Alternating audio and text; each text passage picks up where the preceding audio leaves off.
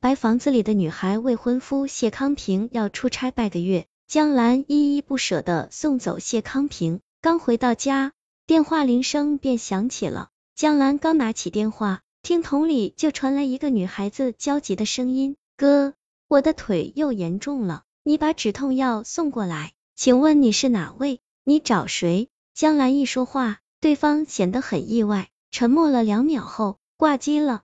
江兰以为只是打错电话了，并没放在心上。过了一会儿，电话铃再次响了起来，依然是那个女孩子的声。请问谢康平的手机为什么打不通？他到北京出差了，现在在航班上。江兰狐疑的问：“你是康平什么人？”我是他妹妹。江兰听到对方的回答，意外而惊愕。他和谢康平在一起那么久，从来没听他说过还有一个妹妹。对方在电话里问谢康平什么时候回来，说自己的腿疼的受不了，需要用药。江兰告知谢康平暂时不会回来。最后又道：“你把需要的药品名称和地址给我，我买了给你送过去。”那女孩子沉默良久，像是在做着艰难的抉择，最终还是妥协了。适度冷冰，这药你买不到，我哥平时会存一些给我备用，你找找看，找到后送到长青路二十八号，我就住在那栋白房子里。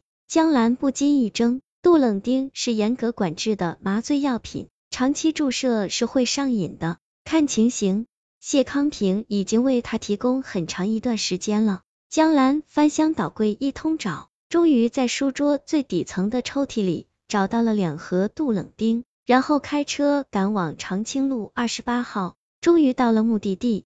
江兰上前敲门，一个消瘦的女孩打开门，长长的黑发遮住了半边面孔，露出的半边脸颊轮廓完美，七目朱唇。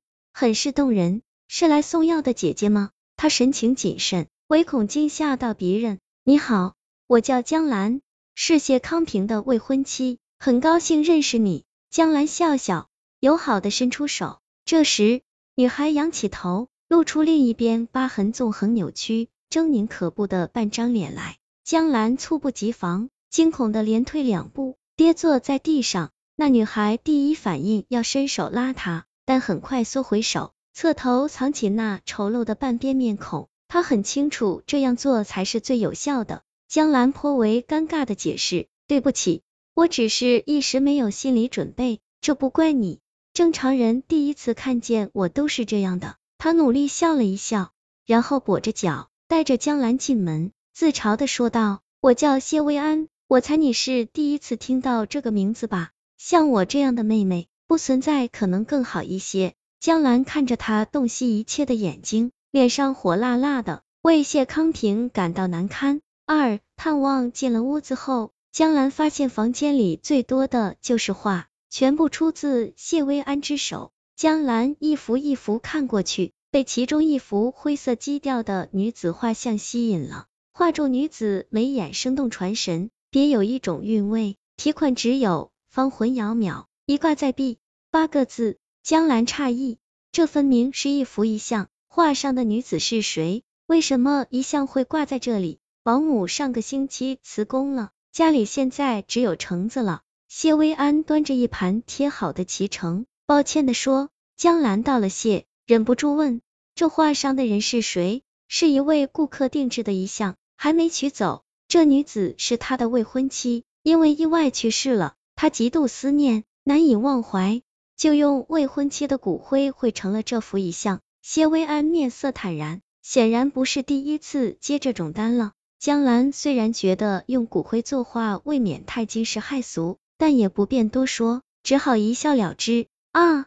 谢维安忽然瘫坐在地上，两手抱着那条定腿，疼得直冒冷汗。江兰知道他的症状又犯了，急忙拿出药给他，又跑到厨房去拿水。谢薇安吃过药，又挨了好一阵子，才慢慢缓了过来，脸色苍白，不见一丝血色。这时外面起风了，乌云慢慢聚拢，屋里的光线越来越暗。谢谢你，要下雨了，你回去吧。谢薇安强笑着说，不要，告诉我哥你来过这里，他会不高兴的。那你好好休息，我会再来看你的。江兰一声叹息。经过那幅骨灰遗像时，忽然感觉有点不对劲。画中女子原本神情端庄，此刻竟然变得有些伤感。江兰一愣，怀疑自己看错了，但那遗像中的女子越发悲凄，定定的看着他，两眼居然流下泪来。江兰心中惊惧，却强忍着，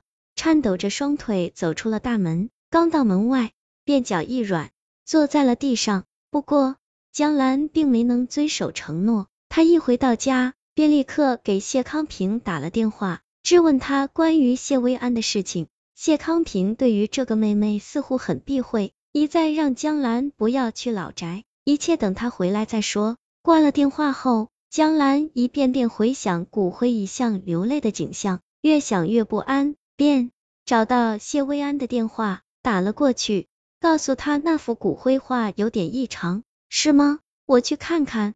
电话里，谢薇安有点诧异，隔了一会儿。他回电话说，因为下雨，空气湿度大，老房子防潮效果又不好，画的表面渗出水珠了，还好没有损坏。江兰这才如释重负。